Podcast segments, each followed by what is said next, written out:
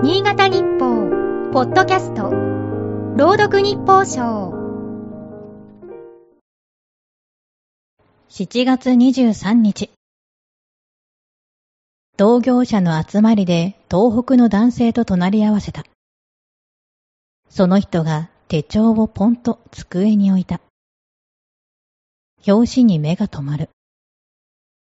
思わず指をさしてしまった。それ、長岡の花火では？正解だった。長岡花火を表した貼り絵が表紙になっていた。聞くと美術展の案内チラシの絵柄が気に入って、切り抜いて表紙に仕立てたという。ハリエは夜空に大きな花火が咲いている。本県の風景に惹かれ、わざわざ表紙に用いてくれたのが嬉しい。絵を残してくれた天才画家に感謝しなければならない。作者はもちろん山下清氏だ。1922年、東京浅草の生まれだと紹介されるが、本籍は佐渡。遺骨が眠るのも島の墓地だと伝わる。母が佐渡の人だった。生誕100年の記念展が昨年から各地で開かれている。先日、東京店に立ち寄ってみた。入り口に貼られたポスターの絵柄は代表作、長岡の花火。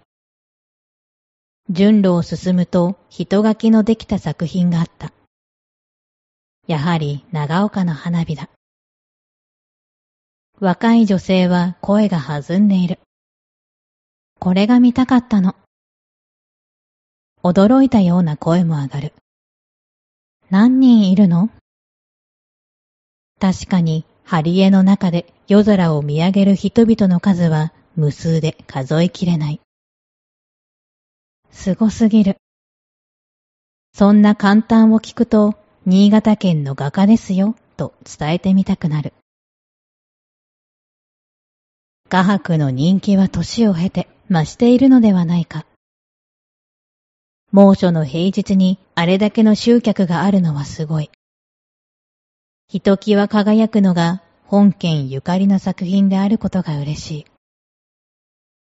日本のゴッホとか放浪の天才画家と称されるが、新潟のと呼びたくなる。今日の日報賞は FM 角田山、吉木ゆりが朗読しました。